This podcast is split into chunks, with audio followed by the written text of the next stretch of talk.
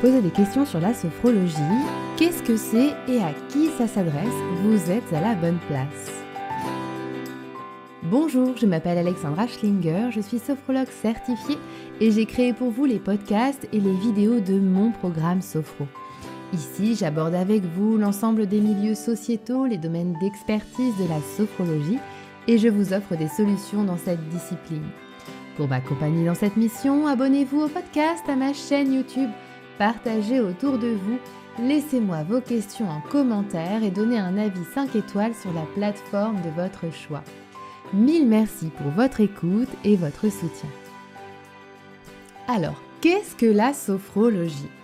La sophrologie est une méthode de relaxation qui permet d'évacuer les tensions physiques, émotionnelles et mentales pour répondre à un objectif précis d'amélioration du quotidien.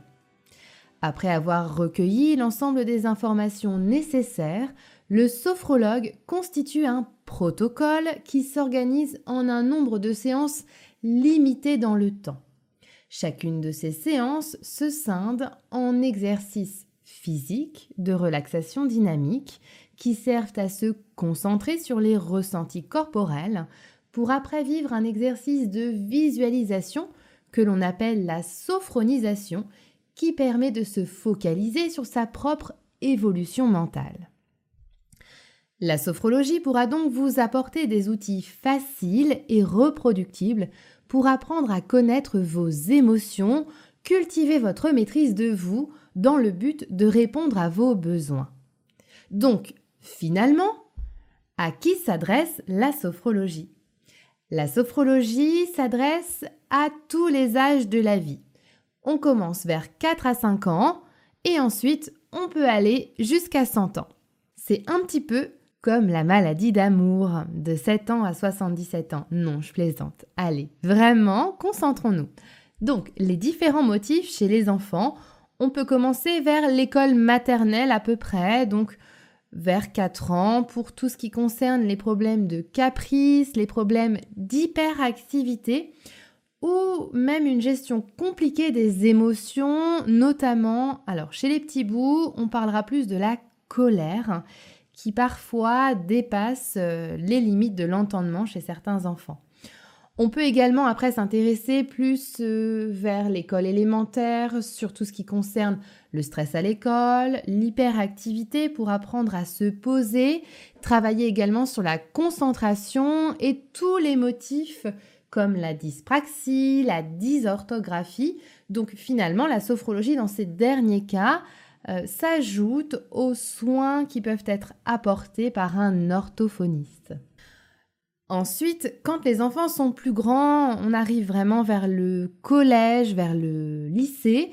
Et là, nous aurons plus des motifs évidemment de stress, de préparation des examens, ou bien encore de prise en charge des complexes avec l'évolution du schéma corporel hein, ou bien les stress personnels que peuvent vivre les adolescents dans ces âges-là.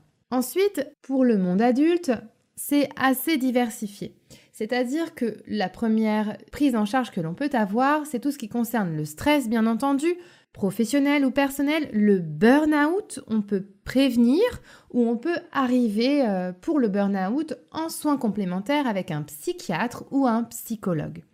On peut travailler également sur la maîtrise des émotions négatives comme la colère ou l'hyperréactivité, l'impulsivité et l'accompagnement également des comportements pathologiques, donc les troubles obsessionnels compulsifs. On peut travailler également sur les phobies comme l'avion, l'arachnophobie, l'agoraphobie, etc., etc., etc. Pour l'accompagnement des pathologies, nous avons également donc en premier bien sûr l'anorexie, la boulimie, l'accompagnement des cancers pour tout ce qui est acceptation de la maladie et acceptation des traitements, ce qui fait écho également pour toutes les pathologies chroniques pour pouvoir faire en sorte que l'éducation thérapeutique médicale soit mieux acceptée. Même si la sophrologie ne remplace pas le traitement allopathique classique, elle est extrêmement facilitatrice pour les médecins dans l'accompagnement des pathologies lourdes. Pour tout ce qui concerne également les pathologies ORL avec les acouphènes, la prise en charge est extraordinaire. Car par exemple, cette pathologie n'est pas possible d'être soignée, mais il est possible pour cette pathologie de faire en sorte comme si nous hackions notre cerveau, c'est-à-dire comme si les acouphènes n'existaient pas ou beaucoup moins. Pour les autres motifs de consultation, on travaille également beaucoup en sophrologie pour tout ce qui concerne les troubles du sommeil. Les insomnies, le bruxisme, les jambes sans repos, la narcolepsie, etc., etc.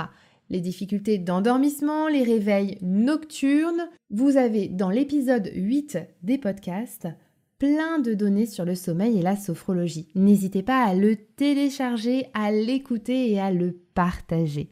Par la suite, dans l'avancement de la vie, on retrouve également bien sûr la sophrologie pour tout ce qui est préparation d'un événement.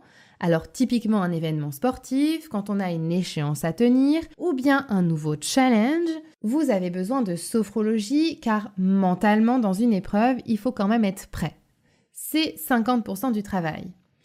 Vous avez également toute la préparation d'un nouveau challenge professionnel, une prise de parole, un besoin de confiance, le travail d'un artiste pour monter sur scène, ne pas avoir le trac, ou encore, bien entendu, la préparation d'un événement important chez les femmes, la grossesse. On va vraiment euh, du point de départ jusqu'à l'arrivée. C'est-à-dire que la sophrologie permet de préparer un projet de grossesse, avec tous les accompagnements qui existent en PMA, procréation médicalement assistée. La sophrologie va s'intéresser à tout ce qui concerne la FIV, l'accueil d'embryons ou l'insémination artificielle. On accompagne également la femme vers son projet d'accouchement, de naissance, qu'il soit par voie basse ou par voie haute.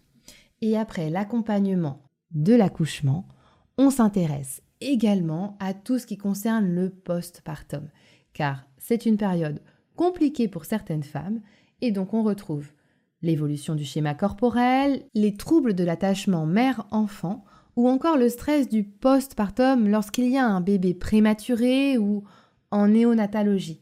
Mais généralement, une prise en charge psychologique se fait conjointement pour ces derniers motifs de consultation.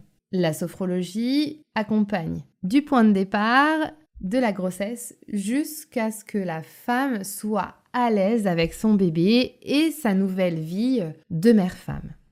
En lien avec la grossesse, la sophrologie prend en charge également tous les troubles de la sexualité. Donc qu'ils soient féminins ou masculins, on retrouve principalement le vaginisme, l'accompagnement également des douleurs dues à l'endométriose, chez les hommes les troubles érectiles, l'éjaculation précoce, et enfin chez les hommes et femmes les troubles du désir et également les problèmes de libido. Finalement, pour tout ce qui concerne la sexualité, c'est exactement comme pour les autres euh, milieux de la santé. La sophrologie ne se substitue pas à une prise en charge médicale. Le sophrologue ne fait aucun diagnostic, mais par contre, il est apte à accompagner tous les problèmes de sexualité conjointement avec une prise en charge médicale et psychologique. On retrouve également la sophrologie en entreprise pour améliorer la qualité de vie au travail. Vous avez d'ailleurs une vidéo sur les enjeux du télétravail sur ma chaîne YouTube et c'est également l'épisode 5 en podcast. La qualité de vie au travail passe par la prise en charge du stress, mais également sur l'apprentissage du vivre ensemble pour solidariser les équipes et ainsi donner des outils simples pour faire face aux évolutions et aux changements de l'entreprise. C'est-à-dire qu'on va faciliter la vie des collaborateurs pour pouvoir suivre leur charge de travail, mieux la prendre en charge moralement et également apprendre à prioriser en prenant du temps pour soi et ne plus subir le stress professionnel. La sophrologie est une discipline extraordinaire qui est parfaitement en parallèle avec l'ensemble des problèmes de santé de l'être humain tout au long de sa vie. C'est pour ça que je suis fière aujourd'hui, en tant qu'ancienne professionnelle de santé, de vous répéter que cette thérapie brève inventée par le médecin neuropsychiatre Alfonso Caicedo en 1960, à la base pour la prise en charge de la douleur à l'hôpital, se décline pratiquement pour tous les motifs de consultation en parallèle d'un traitement médical et d'une prise en charge psychologique. Ce qui est magique avec la sophrologie, c'est qu'une fois que vous l'avez apprise, vos acquis, vous les garderez pour toute la vie. Alors prêt à essayer? Ouais? Rendez-vous sur mon programme Sophro et sur toutes les plateformes de podcast pour télécharger gratuitement toute la sophrologie. Prenez soin de vous et à bientôt Vous êtes stressé, vous avez du mal à contrôler vos émotions, vous avez perdu le sommeil ou vous cherchez à vous préparer à un événement, rejoignez mon programme Sophro. Dans chaque protocole, nous vous accompagnons pour atteindre votre objectif. Notre méthode, vous faire prendre conscience de votre schéma corporel, vous inviter à prendre du recul sur la situation grâce à la respiration contrôlée, la contraction musculaire et l'imagination. Pour en savoir plus sur mon programme Sophro, vous pouvez cliquer dans les liens dans les notes de cet épisode. Ou vous pouvez vous renseigner sur mon Instagram, Alexandra Schlinger Sophro. Inscrivez-vous à la newsletter pour avoir encore plus de connaissances en sophrologie. Le lien est également dans les notes de cet épisode. À bientôt et prenez soin de vous.